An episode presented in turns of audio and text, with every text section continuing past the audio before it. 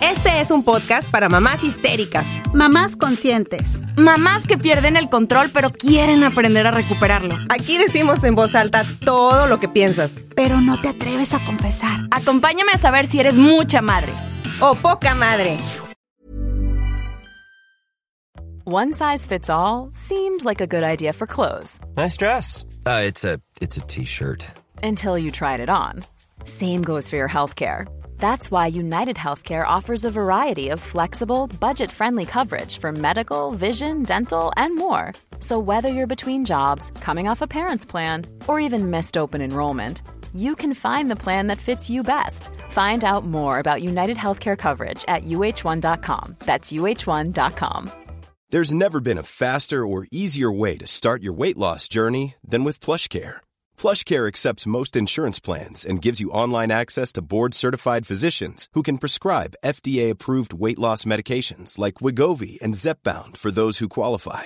Take charge of your health and speak with a board-certified physician about a weight loss plan that's right for you. Get started today at plushcare.com slash weight loss. That's plushcare.com slash weight loss. plushcare.com slash weight loss. Spring is my favorite time to start a new workout routine. With the weather warming up, it feels easier to get into the rhythm of things. Whether you have 20 minutes or an hour for a Pilates class or outdoor guided walk, Peloton has everything you need to help you get going. Get a head start on summer with Peloton at onepeloton.com. Hey, ¿qué onda? Bienvenidos a un episodio más de Poca Madre, donde nos tomamos la maternidad y la vida con humor. Yo soy Sara Herrera, estoy transmitiendo desde Chihuahua, México, y están del otro lado Viri y Jenny con una súper invitada especial de Monterrey también, Lupita Rodríguez. Un saludo, Lupita, ¿cómo estás? Hey, Hola, hello. muchas gracias. Un gusto estar aquí hasta que se me hizo. Eso.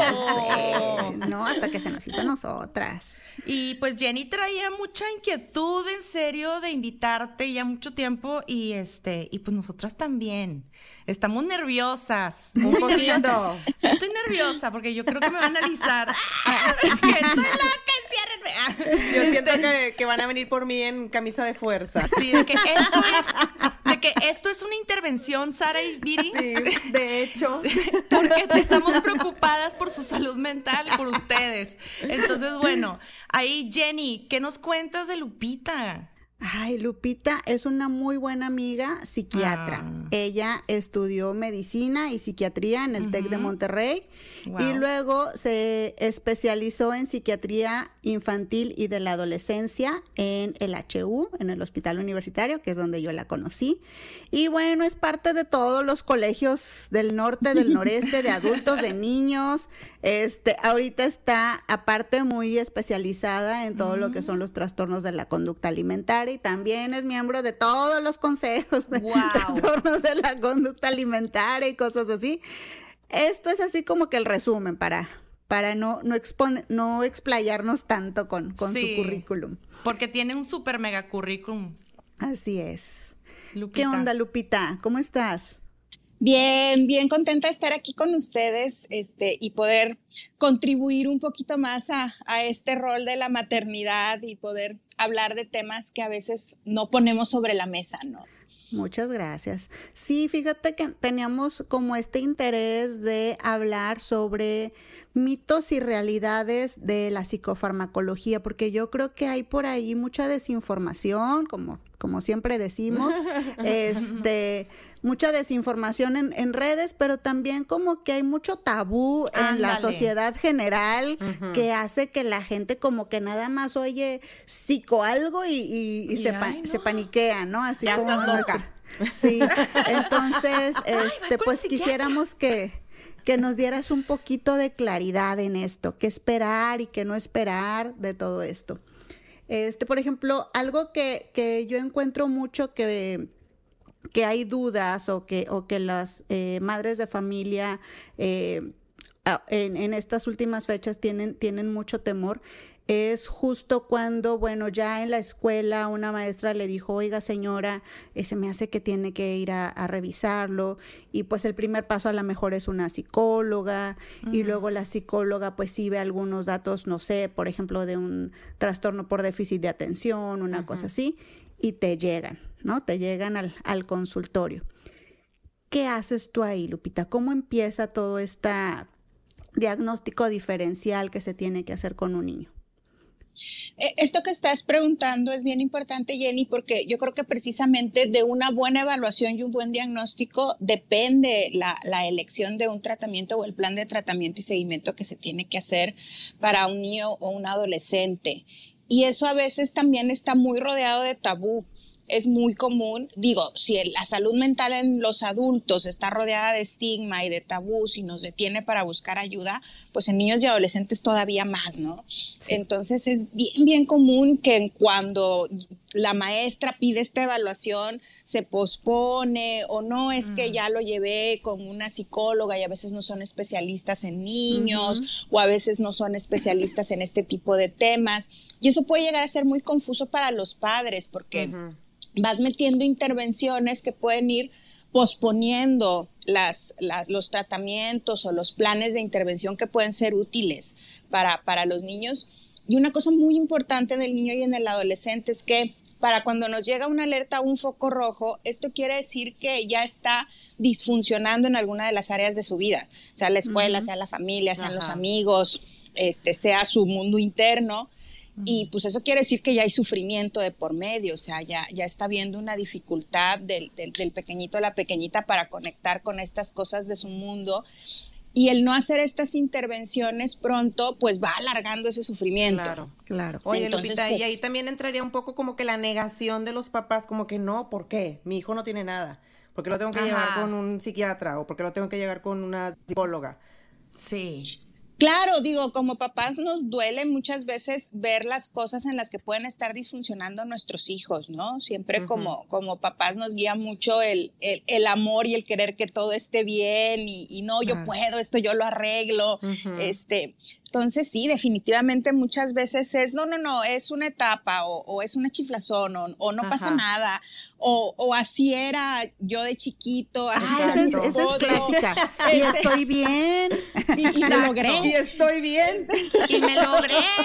Exacto. Sí, entonces todas estas partes pues también biológicas, genéticas, de temperamento, que evidentemente son hereditarias y que se van pasando. O también entra la parte de que, ay, es que la maestra ya me lo quiere medicar. Es que ya para la maestra, para todo ya me lo quiere mandar con el psicólogo. Las maestras no quieren batallar, es por eso, también dicen. Ah, claro. Sí, sí, y es bien, eso es bien importante. O sea, en el momento en el que se pone la palabra psiquiatra sobre la mesa, lo primero que pensamos es medicación. Este, y pensamos medicación desde mucho de lo que hay en la cultura y en el medio de cómo funciona la medicación, ¿no? Nos vamos a estas películas y a estas series y, a todo lo que hay de mitos en el medio.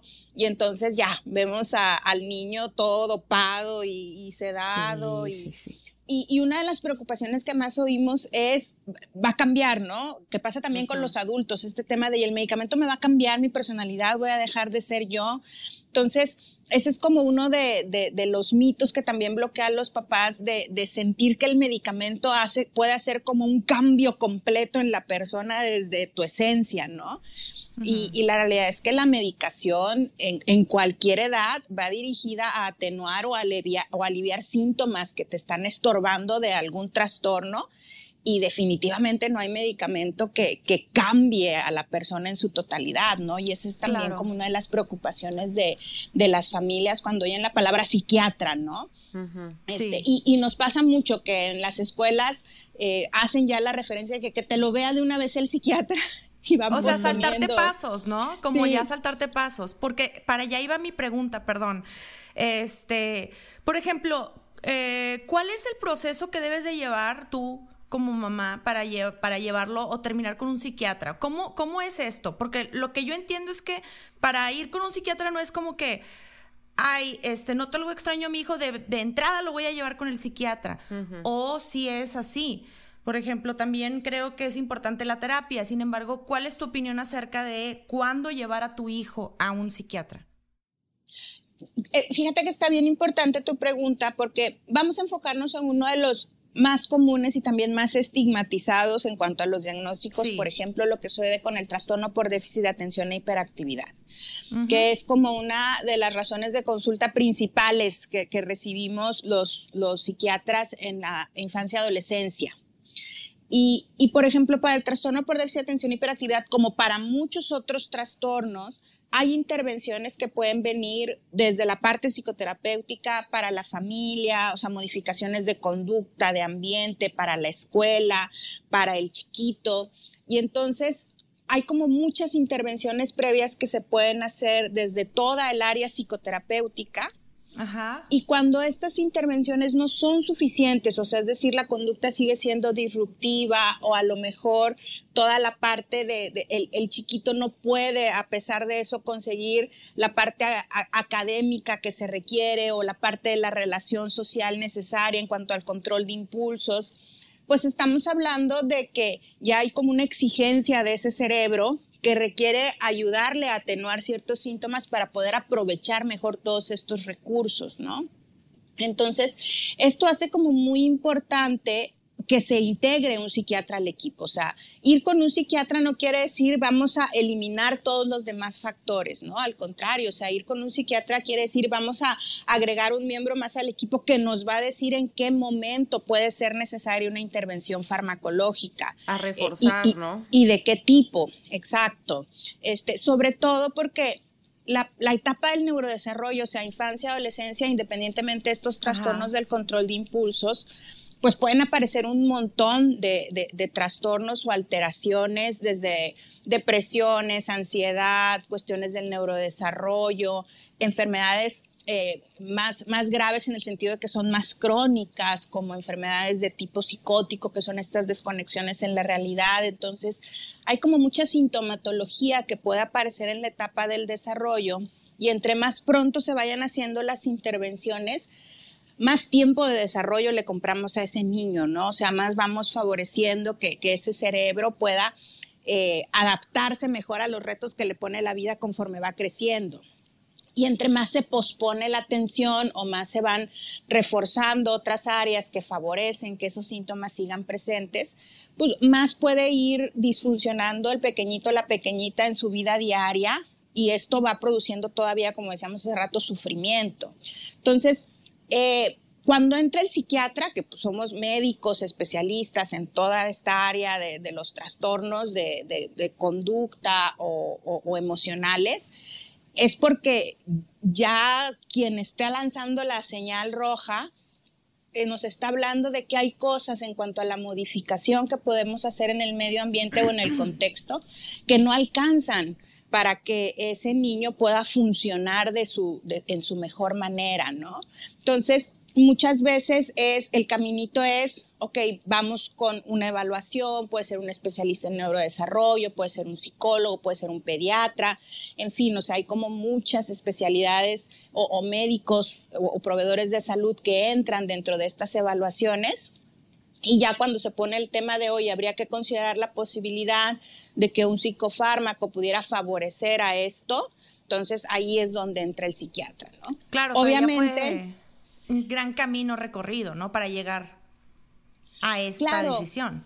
Y, y, también el, el, hecho de que muchas de las escuelas ya están sensibilizadas o hayan visto, mm. por ejemplo, una buena respuesta de alguno de sus alumnos con la ida al psiquiatra o el inicio del psicofármaco, a veces hace que la indicación sea directa. O sea, que digan, oye, pues vamos a ahorrarnos todos estos pasos, ve con el psiquiatra y que el psiquiatra nos diga qué se necesita, qué no se necesita, si le bajamos a, la intervención, si hay algo que podamos hacer desde el psicofármaco. Entonces, en muchas ocasiones también cuando hay un tema de salud mental en un niño y adolescente, de forma muy intuitiva, las escuelas dicen, oye, que lo vea primero el especialista en salud mental y de ahí armamos el, equipo, ¿no? Para ahorrar, por así decirlo, toda esta serie de pasos que pueden ir eh, favoreciendo que se cronifique una situación.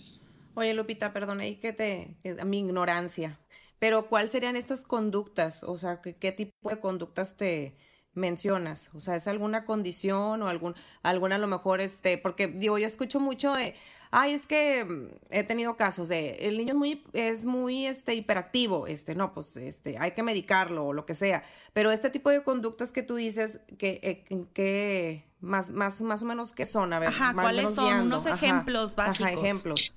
Sí, mira, puede ser todo un espectro. Hablando, por ejemplo, del tema de la hiperactividad, todos los niños a cierta edad van a ser inquietos. Entonces ahí también es, es, importante esta parte del especialista en neurodesarrollo para decir, ok, ¿qué tanto esta inquietud que estamos viendo en este niño? También ahí viene otro tema para otro, para otro eh, eh, capítulo este, ajá, para, otro, de la para otro episodio. adultización de la sociedad, ¿no? También es real que ahorita hay conductas en los niños que, que, ya se señalan desde, es que no está sentado en su silla media hora, tiene cuatro años, o sea, no sí, le, no, exactamente. la exigencia. Este, entonces, Exacto, entonces, o sea, hay temas del neurodesarrollo que pueden ser esperados dentro de las edades, el tiempo de la capacidad de poner atención, del poder estar quieto en un asiento, qué indicaciones seguir. Entonces, el, el neurodesarrollo, los especialistas en neurodesarrollo necesitan estar conscientes de estos hitos y de lo que es esperado para un niño a cierta edad para poder decir, ah, ok, esto sí me entra dentro de un trastorno, sabes que esto es parte del, del neurodesarrollo o a lo mejor sí trae algún desfase y entonces hay que comprarle tiempo y dejar que, que avance. Hay como muchas cosas que entran dentro del área gris. Claro. Ya cuando vamos a hablar de los trastornos, por ejemplo, estamos hablando ya de que disfuncionan en diferentes áreas de su vida, ¿no? Entonces, por ejemplo, estamos hablando de una hiperactividad que impide concretar tareas. O sea, estamos hablando de un niño que a pesar de que se le interviene de forma repetida, se le habla de frente, se le dan instrucciones en numerosas ocasiones, etcétera, etcétera. Y, no cumple, ¿no? O sea, no concreta con las tareas, las deja incompletas, comete errores por distracción. O sea, a los niños constantemente a ciertas edades hay que estarlos regresando a la tarea, ¿no? Y, y, que se concentren y Hasta darles uno pausas. como adulto. Exacto. Sí. Este, pero llega un momento donde, por ejemplo, estamos hablando de una repetición constante, o sea, instrucciones de más de 10 veces y es incapaz de concretar la tarea y por más que se le habla de frente y se le mira a los ojos, está viendo hacia otro lado. Dispersa completamente. Este, Sara niña. Sara de niña. Entonces, eh, estamos hablando ya de una dificultad para, la, para involucrarse en el momento presente, ¿no? O sea, la hiperactividad es tal que interfiere para el funcionamiento por un lado de la parte académica y por otro lado de la parte social, ¿no? Claro, Pero hay que tener mucho cuidado en eso, ¿no? Porque no todos este, son como que candidatos para la medicación, o sea, no nada más porque tu niño sea hiperactivo, quiere decir que ya lo vas a ir a medicar porque muchas este mamás igual este podemos cometer el error de que ay es que este es muy hiperactivo ay no este dale algo o sea ya para que se tranquilice sí. y, y, no siempre es no siempre es así o sea lo que quiero que queden claro es que tienen que englobar muchas cosas verdad Lupita o sea no nada más de medicar a un niño Exacto, yo creo que eso es importante, o sea, saber que el hecho de que nos digan vamos con el psiquiatra no necesariamente quiere decir vamos con el psiquiatra que te medique, ¿no? a veces es vamos con el psiquiatra a que evalúe, a que nos diga cuáles son las áreas que están afectadas o no, y si esta, este niño o niña es o no candidato a un tratamiento farmacológico. Todas estas que dices de, de cuáles son los ejemplos, para poder tener un tratamiento eficaz, lo más importante es que haya un diagnóstico correcto.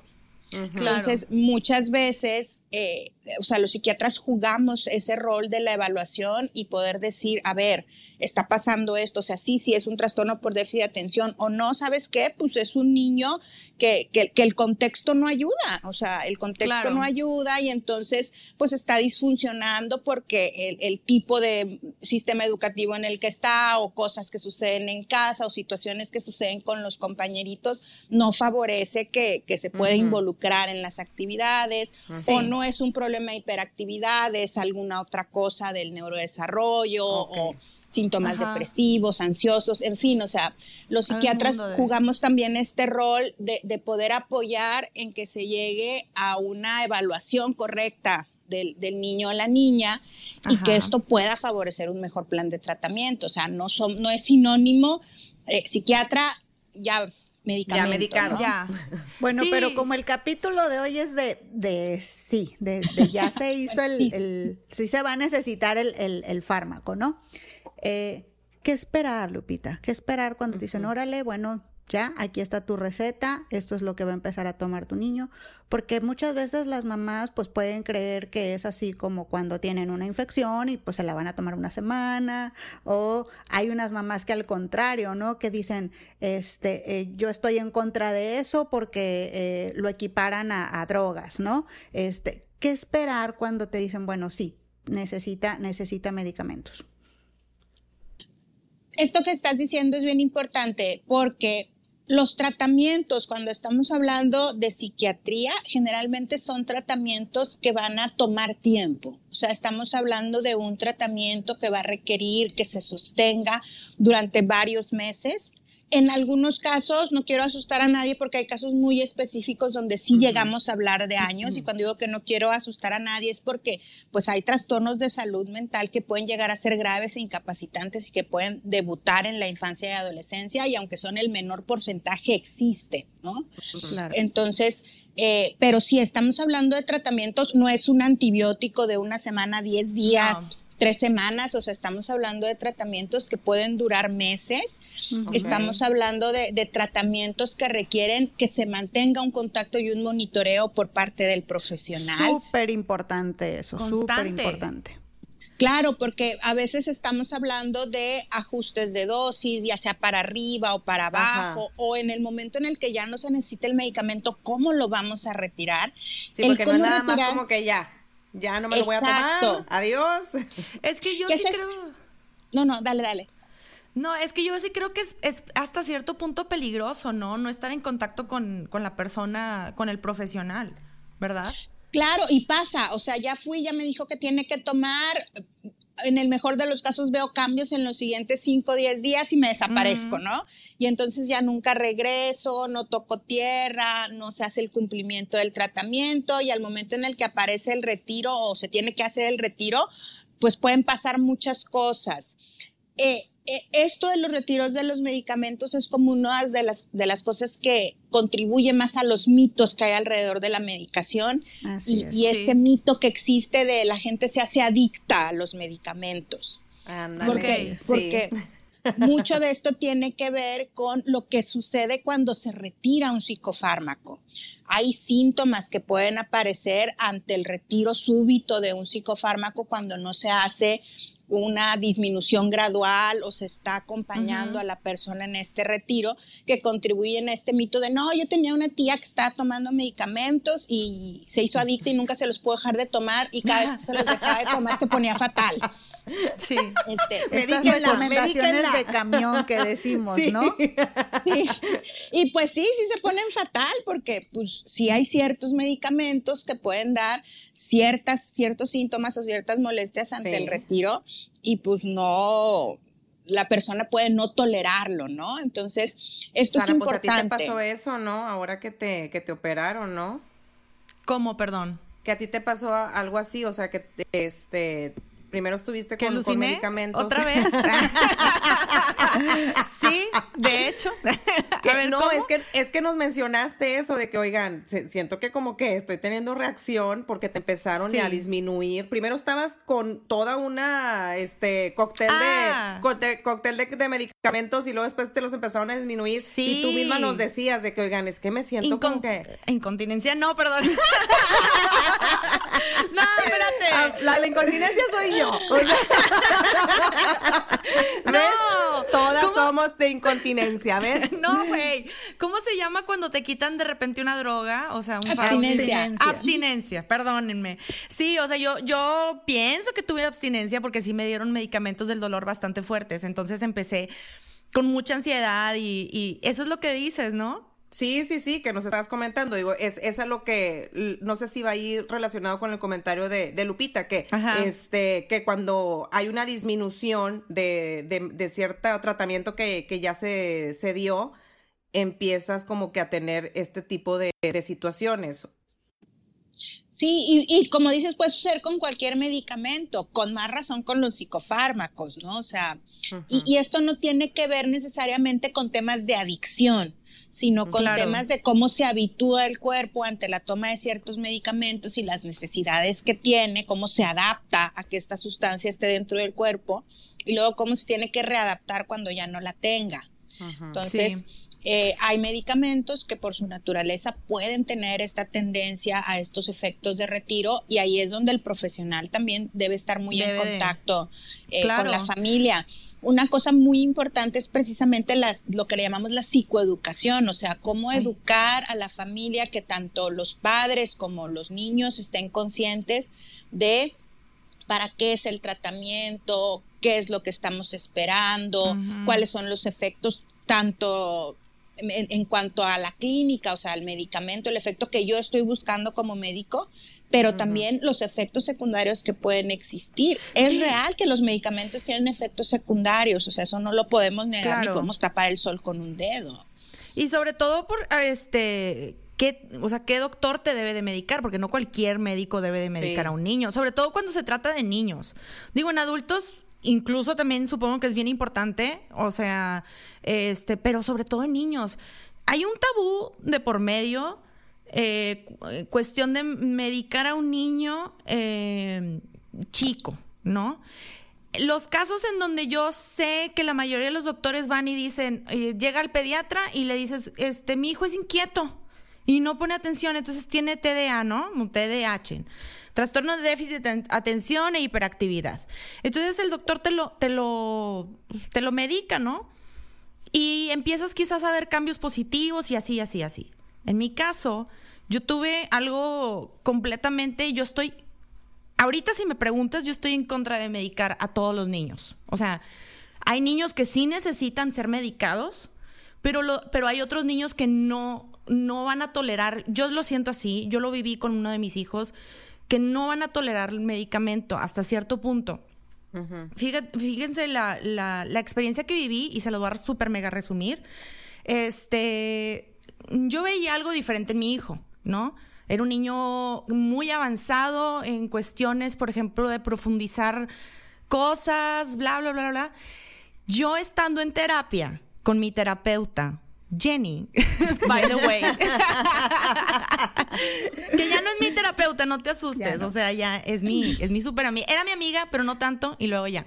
Ella me dice, oye Sara, yo creo, o sea, les estoy hablando de que ya para que Jenny llegara a este, ¿cómo se dice cuando te dicen el resultado, no? De que, oye, ¿sabes qué? Se me hace que tu hijo, este diagnóstico, yo ya había pasado por un mundo de doctores, Lupita, un mundo de doctores. O sea, que si la maestra decía que era hiperactivo, que si era medio curioso, que si que hacía preguntas como que, como muy de adulto, eh, su, su, nivel de, de, expresarse era de un, como de un pequeño adulto, eh, empezó a hablar muy niño, en el caso de él empezó a hablar desde muy, muy bebé, a los dos años fluido y así.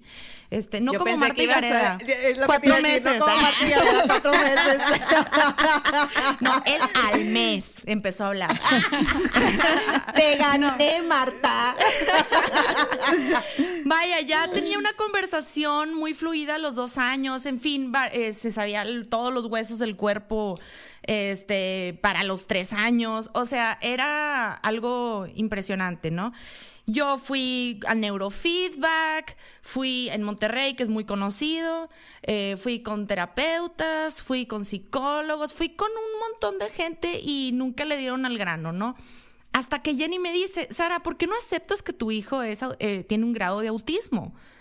Y yo, no, no, no. O sea, la negación de entrada. O sea, no. No, pero se me hace que tu hijo tiene Asperger, que está dentro de esto, es así y así, así. Pues ahí me tienes buscando especialistas, ¿no? En, en esto.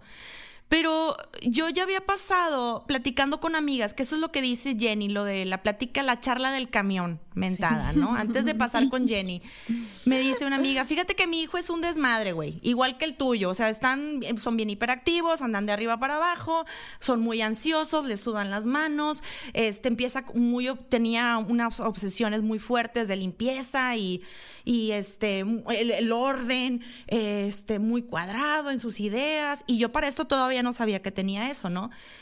Hay un doctor muy bueno en Monterrey, un neuro, un neuropediatra, Vamos a llevarlo con él porque me dijeron que es una eminencia y que es lo mejor. No voy a decir nombres, no voy a quemar. Entonces, total, este señor, que es una eminencia y que es muy reconocido en Monterrey, me sentó y lo primero que me dijo, me dijo, tu hijo tiene trastorno de déficit de atención e hiperactividad y hay que ser medicado. Y literal, nada más lo puso a leer un discurso así. Y le hizo ciertas preguntas de qué color tenía el pelo la niña, este, cómo era la bicicleta de la niña, y el niño no lo supo responder. No, pues la mamá tampoco. O sea, yo también estaba así de que, doctor, yo tampoco entendí. ¿Dónde está Wally? Total, este, pues ya me dice, pues aquí está la receta, este y este medicamento, aquí tiene, señora, que le vaya muy bien, pásele a la caja. Hasta luego. Ándale. Y yo, ay, Dios mío, ¿no? Pues ahí vamos a medicar entre mi amiga y yo, ella por su lado, yo por mi lado, acá en Chihuahua, porque el doctor está en Monterrey. Entonces empezamos a medicar y yo no les puedo explicar, yo perdí a mi hijo. O sea, no era, no era mi hijo. Haz de cuenta que estaba yo con una persona depresiva, con una persona ausente, con una persona que no, y eran medicamentos para niños, ¿sí? O sea, eran medicamentos y eran dos medicamentos, me acuerdo muy bien. Total, este, no voy a decir nombres porque luego no quiero que, ¿verdad? Vayan a, ay, déjame los voy y los busco y automedico mi, pues no, no, vayan a hacer jamás satanicen totalmente tampoco. Ajá, tampoco satanizarlos. En el caso de mi hijo así sucedió. Exacto empezó muy oscuro. No voy a ahondar en palabras, pero sí empezó muy oscuro. Y mi amiga también me decía, Sara, no manches, o sea, mi hijo no es. Yo no quiero este, o sea, está, está apagado, está triste.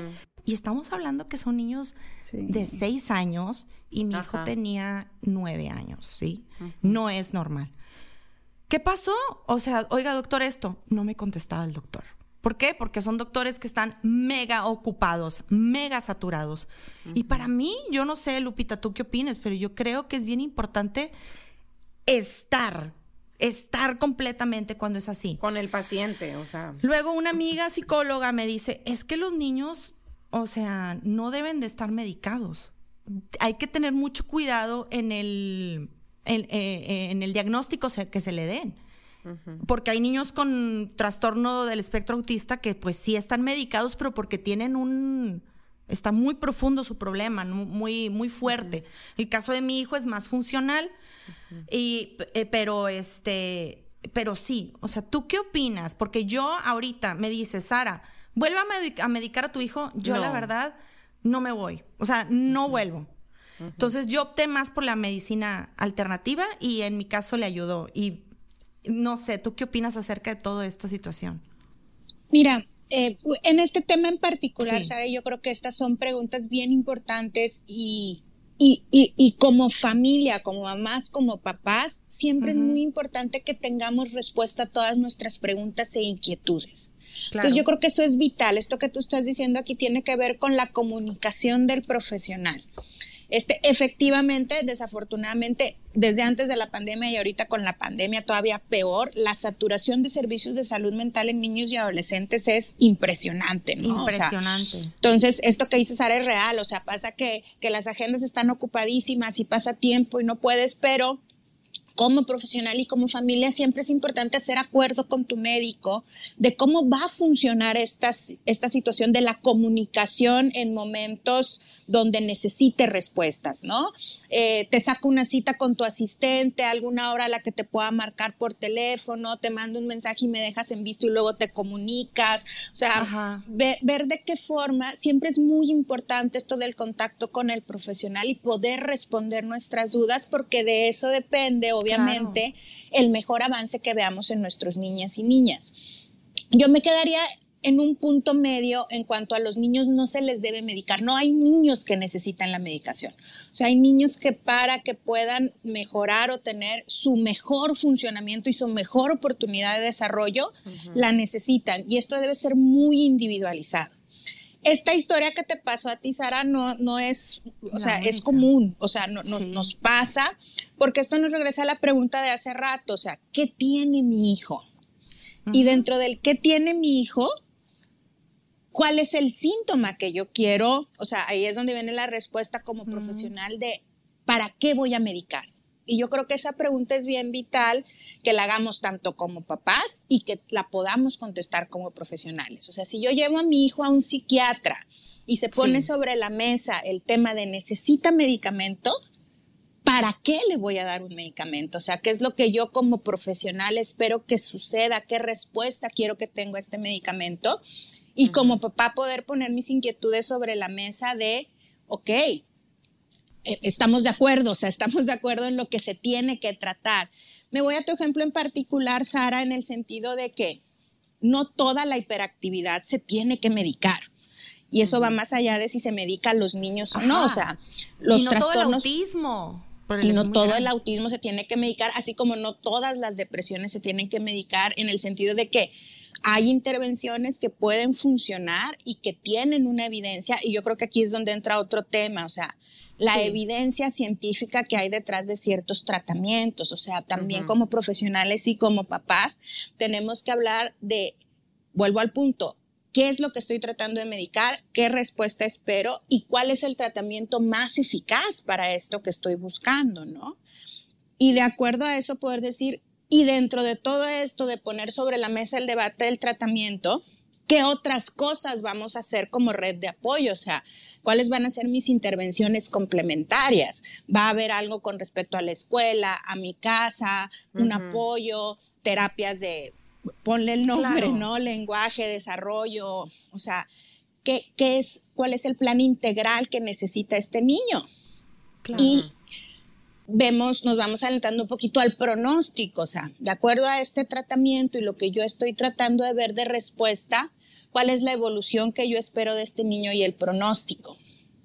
No todos los niños responden igual a todos los tratamientos. Y me regreso al tema de la comunicación con mi profesional. Y eso nos pasa también como adultos. Sí. Eh, existe efectivamente, y eso nos lo marca la evidencia científica, un porcentaje de pacientes que pueden responder de forma adversa a un tratamiento.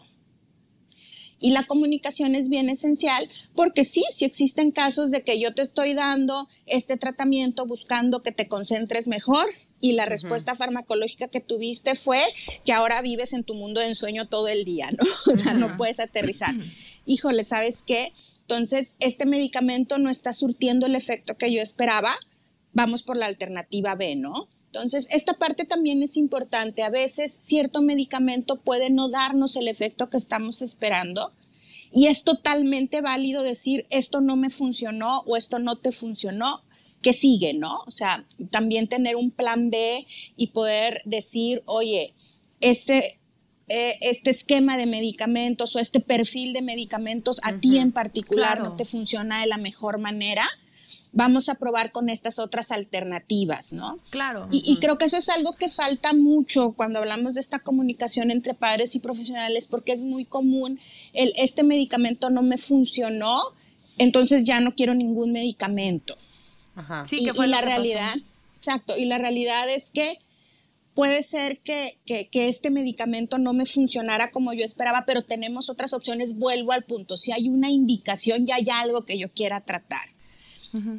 A lo mejor una de las cosas más graves y más dolorosas que nos pueden pasar como padres con niños en etapa adolescente son estos niños que pueden caer en casos de, en, trastornos depresivos donde aparecen ya ideas de muerte o sea, donde ya se afecta el juicio al grado que eh, empieza a haber ideación suicida o, deseos de muerte.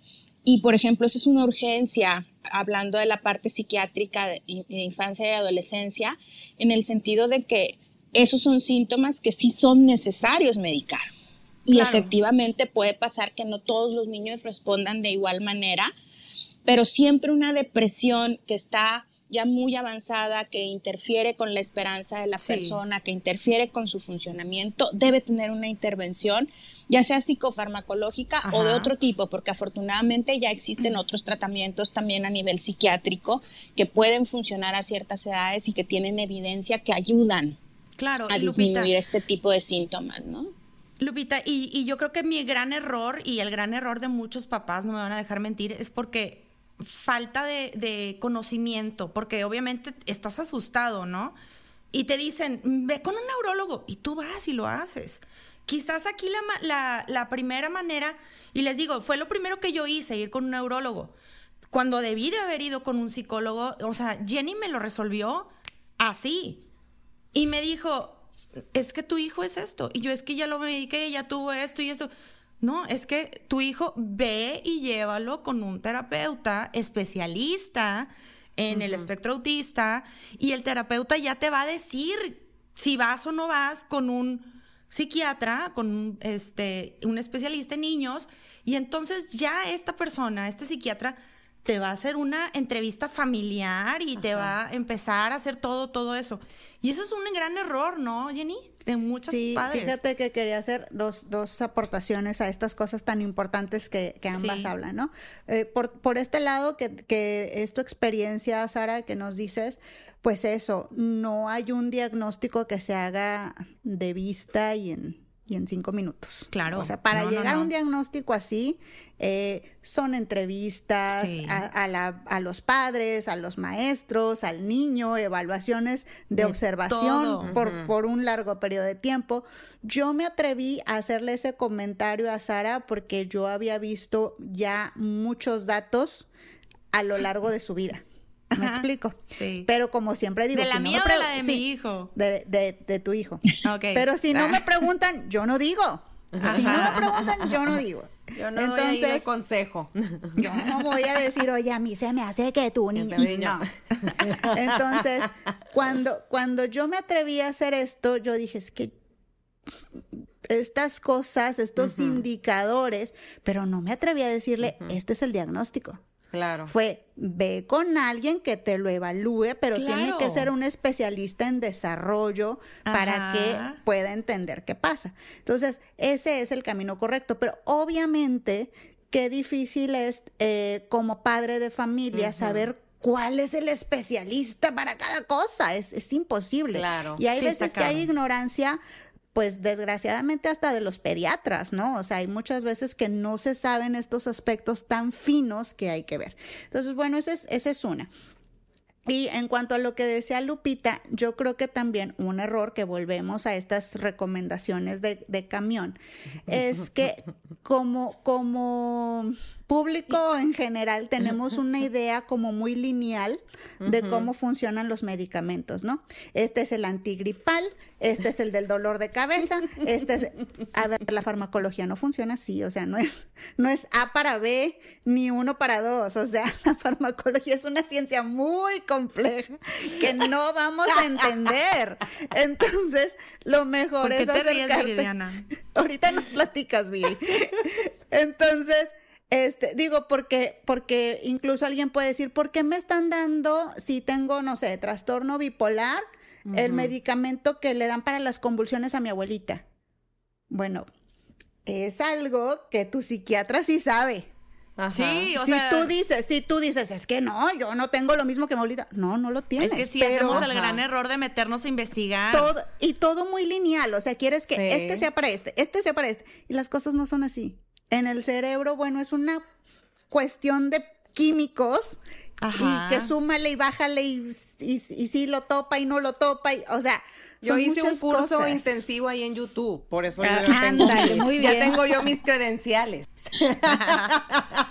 no, y me reía de esto, de, que sí es cierto, o sea, es que traigo gripa, ay, tómate esto. O sea, ay, la automedicación. Me, duele la garganta, pues tómate esto. Pero bueno, esto ya lo traemos desde atrás. Las abuelitas. Con, las abuelitas y la abuelita con la mamá y ahorita tu mamá pues fue contigo y ahora nosotras con los hijos. Sí, o sea, a lo mejor digo, eh, me estaba riendo porque sí me dio mucha risa que yo soy así. O sea, ay, mi hijita. De, que, ay, es que me siento mal, me duele la garganta y te tómate esto. Sí. y ya.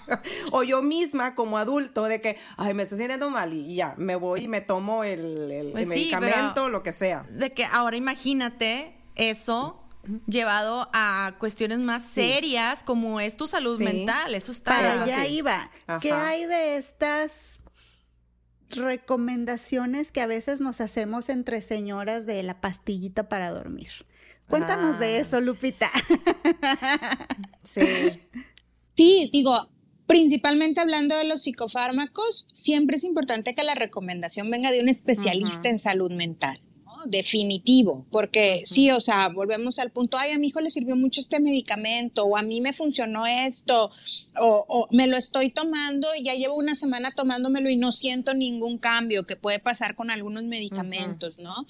Y entonces hay situaciones que pueden ser eh, esperadas o contempladas dentro de esta interacción que pueden tener los fármacos con el cuerpo y si no hay un profesional involucrado favoreciendo esta comunicación y dando seguimiento a lo que estamos esperando con la respuesta, pues definitivamente eh, vamos aumentando el rechazo o los mitos que pueden aparecer alrededor de los tratamientos, ¿no? O estarnos medicando para algo que, realmente no necesitamos. Este, y, eso puede interferir mucho en, mi mejor funcionamiento y mi mejor oportunidad para, para estar bien. Oye, Lupite, ¿qué onda con la melatonina? Que ahorita ya anda muy de moda. en niños y en adultos. En niños, en adultos. ¿Qué onda con eso? Luego nos echamos otro capítulo. No, sí. Con la melatonina y con, y con los medicamentos alternativos, ¿no? Que hay muchos ahorita en el mercado. Sí, digo, en el sentido de que también la melatonina es una sustancia que puede parecer muy inocua en el sentido de que emula la eh, un ciclo circadiano, o sea, los, el ciclo de sueño y estar despierto que tenemos los seres humanos eh, va mediado por la melatonina de forma natural, entonces puede parecer algo muy inocuo, que también tiene sus indicaciones. O sea, efectivamente, eh, hay muchos estudios después de la pandemia donde indican ciertas dosis o ciertas indicaciones para la melatonina. Se estuvo estudiando mucho en estos últimos años, entonces eso hizo un boom. Este, pero es lo mismo que nos sucede con otros medicamentos, ¿no? A lo mejor esto empezó con alguien que tenía su indicación para esa dosis de melatonina por alguna situación en particular y luego acabamos todos en la casa tomando melatonina, ¿no? entonces, cómanse melatonina. Repartiendo. El día, que, queremos dormir, este, ya no podemos, ¿no? O sea, si no está Te la, tomas con el café de la noche. mal. Bien mal. Un choque ahí emocional. Sí, entonces todo tiene sus indicaciones, por más inocuo que parezcan, ¿no? Claro. O sea, es lo mismo, me regreso al tema de las abuelitas, es lo mismo cuando decían, ay, tómate el tecito de esto, y pues habrá quien el tecito le caiga re bien, y, habrá quien se ponga todo estresado como la ardilla de vecinos invasores, ¿no? Sí, sí. Todos los cuerpos son diferentes. Y hablando de la medicina alterna, ahorita está surgiendo un boom bastante, bastante grande y quería ver tu postura acerca de el uso de este como suplemento alimenticio, pues dentro de los suplementos alimenticios el uso de hongos. Por ejemplo, hay mucho auge sobre el futuro de la medicina y, lo, y la investigación que está sucediendo de hongos. Y cuando digo hongos, no sean mal pensados, o sea, no siempre son alucinógenos. Hay hongos que son, que favorecen mucho a muchas cosas, ¿no? Según esto. Pero yo quería ver tu opinión acerca de esto, de los hongos y el futuro de la de la psiquiatría. Me regreso al tema, todo tiene su indicación y es muy importante que tenga su evidencia y su investigación detrás. Eso. Efectivamente, vuelvo al punto, o sea, hay eh, ensayos clínicos monitorizados hacia ciertas indicaciones de ciertos trastornos donde se ha visto una respuesta positiva a sustancias que se sustraen de ciertos hongos alucinógenos u otros medicamentos u otras sustancias y que han tenido una respuesta positiva ante circunstancias específicas. Esto de esto a vámonos todos a una fiesta, a un rave y vamos a ah, meternos ahí a la cuevita y, echarnos nuestra y todos en ayahuasca. hay una hay una gran distancia, ¿no? que es lo mismo que sucede con, otras cuestiones alternativas como por ejemplo el CBD que ahorita ya te lo quieren dar hasta ah, para la uña enterrada, ¿no? Sí, sí. Nos regresa al punto, nos regresa al punto, o sea, hay cosas que están estudiadas, que tienen evidencia científica para ciertas situaciones en particular, ¿no? Pero volvemos al punto del sesgo de la experiencia que queremos tener todos y a lo mejor a mi vecina que tenía un trastorno específico donde eh, tenía convulsiones cada tres minutos y entonces, pues ok, es que pues sí, a esa persona la calidad de vida le va a mejorar. Convulsionar cada cinco ya es una mejoría en la calidad de vida, ¿no? Claro. Pero eso no quiere decir que yo, que tengo ansiedad social, voy a tener esa misma mejoría en la calidad de vida o no voy a estimular otros receptores o no voy a estimular a mi cuerpo de otra forma. Y entonces eventualmente esta mejoría en la calidad de vida es una fantasía porque acabo teniendo otras circunstancias que me van empeorando a lo largo del tiempo, ¿no? Entonces, sí existe, o sea, existe esa área de la medicina en salud mental que está específicamente estudiando estas sustancias y el efecto que puede tener en ciertos trastornos y hay ciertas indicaciones para las que está teniendo muy buenos resultados, pero eso no quiere decir que todos nos vamos a fumar un churro y que todos nos vamos a ir a, la, ayahuasca, Amor como decía Jenny, ¿no? O sea, uh. porque todos los cuerpos son diferentes, no todos los cerebros funcionan igual y no todo va a tener las mismas indicaciones. Mi calidad de vida o mi mejoría en la calidad de vida no va a ser la misma que la de una persona que está, por ejemplo, pasando por un cáncer terminal. Claro, entonces eso lo, lo, dejamos un poquito de lado cuando decimos, ay no, mi, y, mi prima ya duerme re bien con estas gotitas y yo así en la... claro, por eso es importante gente que vayan con un especialista, no vayan a escuchar a su vecina que les dice, a mi hijo le funcionó muy bien es, este suplemento alimenticio o este CBD y ven y yo también me lo voy a tomar. O sea, hay Aquí te comparto incluso, ¿no? Aquí tengo. la, la primera muestra es gratis. Ándale, como cualquier dealer, ¿no? Pues no. Bueno, eh, una, una duda más también, Lupita. Esto que yo te mencionaba de las pastillas para dormir, eh, en, en, algunos sectores de nuestra, de nuestra sociedad está como muy extendido eh, este tipo de medicamentos que también en algún momento se recetó, porque en algún momento fue necesario, tal vez se perdió el contacto con el médico que la, que la inició y ya solo resurten y resurten y resurten porque me ha servido mucho y pues igual termina toda la familia utilizándola eh, y generalmente son medicamentos que se toman por un periodo de tiempo muy cortito, muy específico y, ahí sí luego hay una bronca para retirarlo. ¿Qué nos puedes decir de esto? Exacto, y, y, como decíamos hace rato, así como hay tratamientos que tienen que ir durante mucho tiempo, por muchos meses y en ciertos casos incluso años, y eso es muy importante que lo hablemos con nuestro profesional, también hay medicamentos que se deben usar solamente por cierto periodo de tiempo, para cierta indicación, y se deben retirar en, la, en el momento en el que sea más posible de acuerdo a la mejoría que haya tenido esa persona.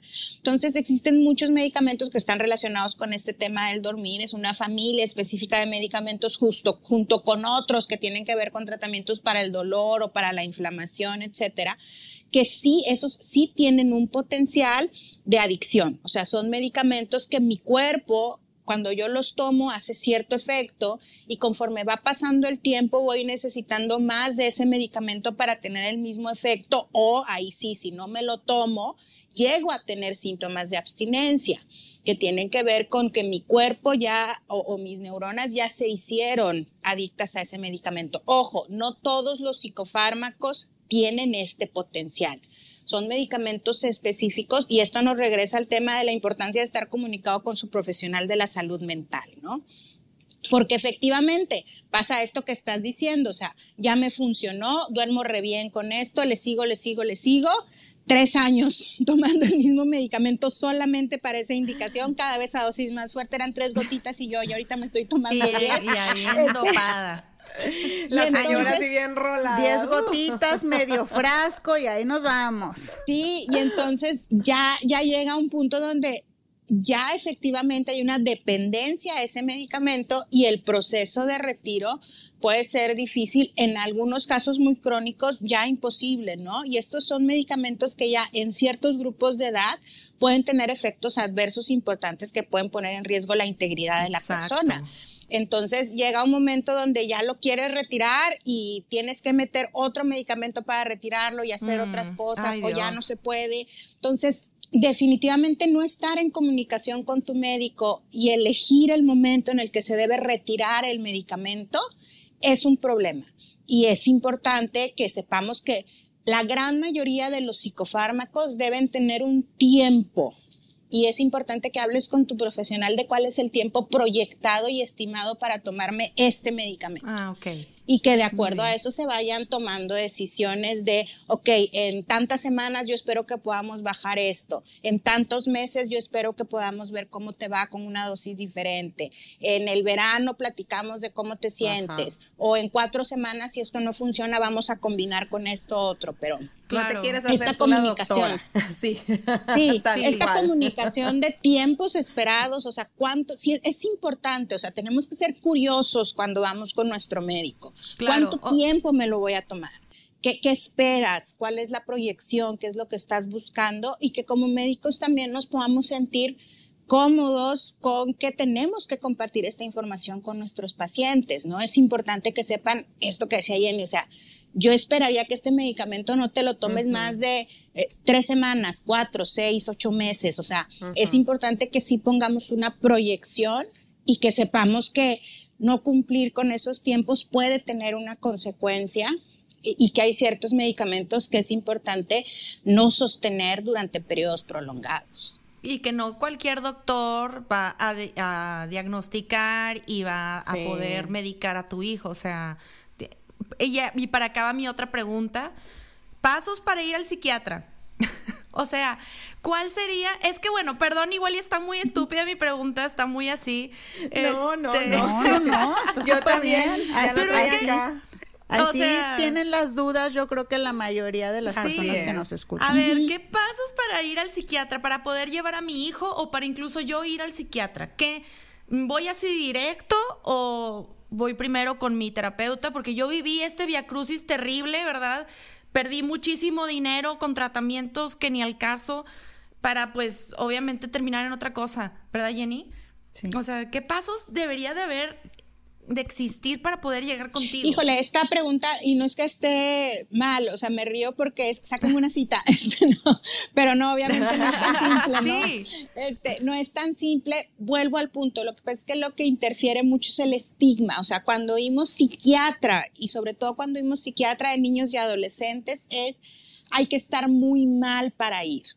Ok. Este, la realidad es que los psiquiatras especialistas en medicina. Entonces, es real que a veces el llegar con un especialista de cualquier rama de la medicina conlleva sus pasos desde el punto de que tendríamos que poder llegar primero a la red primaria de salud y que la red primaria de salud nos resolviera. Pero eso nos regresa al tema del que nos hablaba Jenny hace rato, o sea, es real que hay ciertas áreas o ciertos eh, profesionales de esta red primaria de salud que desafortunadamente no tienen la educación médica continua o no tienen la actualización necesaria para poder detectar un problema y derivarlo, ¿no? Claro. Entonces, yo creo que un punto muy importante es uno, poder identificar cuál es la red primaria de salud que atiende esto que me está preocupando. O sea, yo creo que la primera pregunta es qué me preocupa, o sea, qué es lo que yo estoy viendo en mi hijo, en mi hija, que me hace decir, oye, creo que necesito consultar con alguien. Y a partir de ahí poder identificar a nuestra red primaria de salud y como tú dices, poner sobre la mesa, oye, a mí me preocupa que le bajaron mucho sus calificaciones o me preocupa que se encierra mucho en su cuarto, o me preocupa que le veo muchos cambios de ánimo, me preocupa que no está comiendo igual, me preocupa que ya se peleó con todos sus amiguitos, me preocupa que le contesta a todas las maestras, oye, ya me rompió cosas, o sea, de acuerdo a lo que a mí me preocupa. Un comportamiento agresivo. Sí. Exacto. Entonces, de acuerdo a lo que a mí me preocupa, puedo hacer este primer contacto con red primaria. Y vuelvo al punto, si red primaria puede ser que no me resuelva. Red primaria, eh, perdón, ¿quieres decir eh, terapeuta? Médicos, psicólogos, psicólogos de primer contacto, o sea, todo lo que tiene que ser atención general de la población, ¿no? Que ahí entran los médicos generales, familiares este, psicólogos, psicólogos, psicoterapeutas, terapeutas del lenguaje, o sea, toda la parte de, de, la, de la base, por así decirlo, de la atención en salud, ¿no? Pero ya cuando hablamos de salud mental, pues ya van entrando especializaciones, ¿no? Psicólogos infantiles, psicólogos del neurodesarrollo, neuropsicólogos, psiquiatras, luego psiquiatras infantiles. Entonces, eh, la, la, realidad es que si hay una conducta que a mí persistentemente me llama la atención y que los médicos o los profesionales con los que estoy en contacto ahorita no parece eh, o no, no recibo esa guía que yo espero o no veo un cambio en la conducta eh, después de un tiempo, es importante decir, oye, creo que necesito ir con un especialista en salud mental, ¿no? Y ahí es Exacto. donde entramos los psiquiatras o los psicólogos ya más especializados. Así de que creo que ya es tiempo de ir con Ándale. psiquiatra. Bom, ya. Pues, sí, ya cuando el... cantas eso ya. ya. Sí, cuando ya traes eso en la cabeza, yo digo que vayas, vayas buscando un número, vayas, vayas buscando, buscando, una Lupita, recomendación. Vayas buscando Lupita Rodríguez, Lupita, ¿dónde te pueden encontrar? Las personas que te están escuchando ahorita? es. ¿Cómo se pueden acercar contigo? ¿Tienes redes sociales, teléfono? ¿Qué onda? ¿Correo? Ay, no, soy, soy malísima para las redes sociales. Ay, Ok. luego me dan un, un, un, un feedback. Este, pero no. yo, yo estoy en Monterrey, yo estoy en el área metropolitana de Monterrey. Eh, mi, mi área de especialidad ha estado como ya muy centrada en los últimos años. Mi especialidad más fuerte son los trastornos de la conducta alimentaria. Y hablando de trastornos de la conducta alimentaria, como psiquiatra infantil, en los trastornos de la conducta alimentaria vemos muchas enfermedades que acompañan al trastorno. Sí. Es muy raro que un trastorno de la conducta alimentaria aparezca solito, particularmente en las edades de desarrollo. Entonces, no he perdido el contacto con toda esta parte del neurodesarrollo, que es otra área que a mí me, me apasiona mucho. Ajá. Este, eh, y me encuentro en una institución que se llama Comenzar de Nuevo. O sea, entonces, Ok. ahí es donde está toda mi práctica concentrada, ¿no? Y tenemos muchos colegas de diferentes áreas de la salud que trabajamos en, en- en esta área. Y entonces, básicamente ahí es donde, donde me encuentro. Afortunadamente, como decía Jenny, estoy en todos los colegios y asociaciones habidas y por haber del norte del Muy país. bien. Muy bien. Entonces, eh, sí tenemos ahí una, una red de, de amigos y colegas que trabajamos muy arduamente en la actualización profesional y en la educación médica continua para poder estar muy, muy al día en cuáles serían las mejores alternativas y la mejor forma de trabajar con las personas que, que requieren esta colaboración en su salud mental, ¿no? Muy interesante. Pues dejamos entonces los contactos de, de las redes de comenzar de nuevo, este, para que, para que te contacten o se acerquen para allá. Muy bien. Sí. Pues chicas, ya llegamos al último. ¿Con qué se quedan en esta plática? ¿Qué, ¿Cuáles fueron los highlights del día? Ay, Diosito santo. A ver, Viridiana, ¿Qué aprendiste el día de hoy, Viri? ¿qué aprendieron? Que el curso que llevé en YouTube no es válido. Viri. Mis credenciales, que las credenciales No, que hombre, yo dije, Viridiana. no se crean. No, pues es, es que esta parte, digo, es, es un mundo que yo prácticamente no, no, no conozco mucho. Sí tuve, este, a lo mejor un caso muy cercano, pero nada más un caso cercano de automedicar a, a un niño que, este, que las maestras decían pues que era era este muy hiperactivo, por eso yo ahí lancé mi, mi pregunta, porque pues, fue el único caso que yo tuve este cercano. Pero ¿por ¿qué me quedo? Pues sí, definitivamente, y eso yo creo que va para cualquier cosa, para cualquier ámbito. Este, no nos podemos automedicar. No podemos automedicar, obviamente, a los niños tampoco, y menos en este tipo de, de condiciones, que porque si a la vecina le funcionó, este, que porque si yo contesté el test aquí del, de este, del, de la revista y me salió que las cinco cosas es de seis, cinco tengo mal, pues no. Este, obviamente sí tenemos que ir siempre con un especialista, pero con un especialista de verdad. O sea, no nada más este, ay, pues lo encontré aquí en, en Facebook, déjame voy, o sea, déjame ver qué me receta. Pues no, o sea, yo creo que sí, acercarnos con alguien que realmente nos va a dar un diagnóstico para, para nosotros o ya sea para, para nuestro hijo. Claro. Yo algo que quiero decir es que de verdad, o sea, yo refiero a muchos de mis pacientes con, con psiquiatras, este, y creo que es muy importante, digo también a nivel de medicina general, pero creo que es muy importante también tener una buena, o sea, para favorecer esta buena comunicación con, con su médico tratante y un apego al tratamiento, porque si no hay una buena comunicación con tu médico, no va a haber apego al tratamiento. Va a suceder esto de que pues mejor ya no voy, pues mejor no, ya no quiero nada. Entonces, de verdad, hay estilos también, o sea, a lo mejor no te gustó tanto el estilo de ese doctor o no sentiste que hiciste clic o no se dio la comunicación que tú querías, no generalicen a, bueno, entonces ya toda la psiquiatría no funciona o ya toda la psicoterapia no funciona o ya no voy a volver. Encuentren a la persona con la que se sientan a gusto, encuentren a la persona con la que sientan que son parte del equipo, o sea, no nada más, este, pues voy a obedecer ciegamente todo. O sea, obviamente vas a, vas a recibir ese, esa, ese consejo profesional, pero también que te sientas que estás involucrado en decir cómo te sientes, etcétera, etcétera. Es muy importante porque de eso está en juego tu apego al tratamiento y tu mejoría. Entonces no se rindan, sigan buscando, por favor. Claro, muchas chicas que nos escuchan este, nos han platicado cosas, nos han incluso preguntado de, oye, mi hijo no habla, tiene tres años de edad, ¿qué puedo hacer? Y pues nosotras no somos, bueno, en, mi caso, la única profesional y sana de este grupo, pues es Jenny, ¿verdad? este, y pues lo que siempre se recomienda. siempre yo, este, yo lo que me quedé muy y me queda muy claro es que esto que yo viví con mi hijo, pues sí fue falta de, pues obviamente como soy muy impulsiva y sobre todo cuando se trata de la salud de mis hijos, pues voy a actuar rápido y con quien primero me recomienden, pero alto. Yo creo que aquí lo importante es más allá de llevarlo con el primero que se te cruce, es verdaderamente si tú piensas que tu hijo tiene alguna situación, este de desarrollo, de, de, algún trastorno que tú veas ahí de conducta o lo que sea, vayan primero con un terapeuta. Eso es yo creo que lo principal. Y luego ya haciendo esta red de apoyo que mencionas tú, Lupita, que me parece increíble, y tú también, Jenny, lo has comentado muchísimas veces, es ya entonces van con con este con, especialistas como Lupita, ¿verdad? Y pero ya es como algo que descartaron mucho. Por ejemplo, eh, pues sí, llevarlo con el terapeuta, llevarlo o, o con el doctor especialista, pero ya, o sea, sí lo atendieron de esa manera. No vayan con el primero que se les cruce o le hagan caso a la vecina o le hagan caso a la amiga, ¿verdad? Que bueno, pues eso es, eso es este uno de los principales errores, ¿verdad, Lupita? Claro, y yo me quedo un poquito con el concepto de la curiosidad.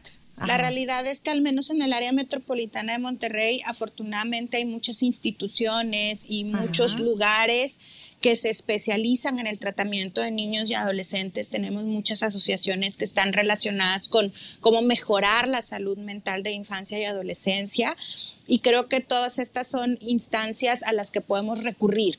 Entonces creo que la curiosidad de decir, ok, me están diciendo esto, déjame busco, déjame investigo, déjame pregunto, pero siempre dirigido al bienestar del, del, del niño o la niña, ¿no? Del adolescente. Y, y me quedo con esto que decía Viri porque creo que es muy importante el poder saber como padres cuáles podrían ser nuestros bloqueos para acudir a esa atención con nuestros hijos, ¿no? ¿Qué es lo que a mí me puede hacer decir, eh, no, no quiero, no, me da miedo, este, no lo veo tan importante, o sea, creo que como papás cuando recibimos una alerta de nuestros hijos y nuestra primera respuesta es no, siempre tenemos que tener esa apertura de decir, ok, me están dando una recomendación que puede mejorar la calidad de mi vida, de la calidad de vida de mi hijo, qué es lo que hay en mí que me hace rechazar esa recomendación, ¿no? Porque eh, siempre es importante tener en el centro el bienestar del, del pequeñito, la pequeñita en desarrollo, ¿no?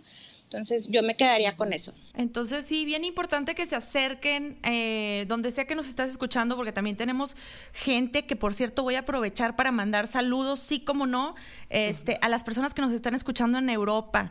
Y también tenemos personas que nos están escuchando en Asia, en Tailandia, por allá. Entonces, muchísimas gracias. ¿Sabías tailandés?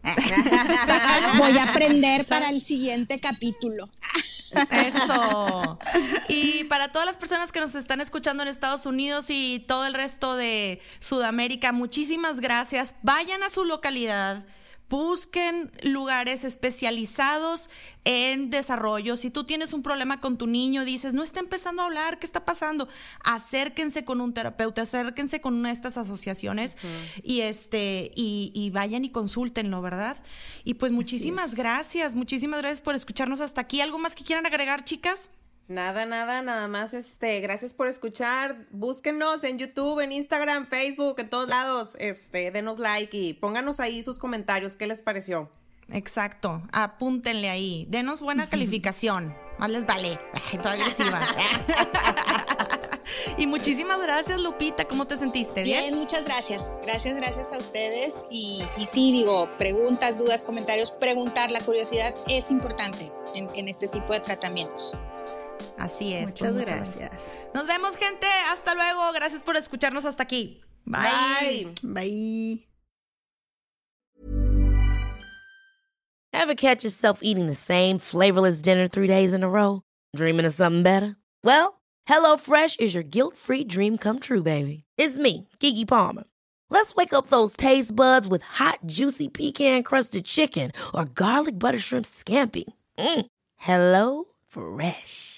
Stop dreaming of all the delicious possibilities and dig in at HelloFresh.com. Let's get this dinner party started.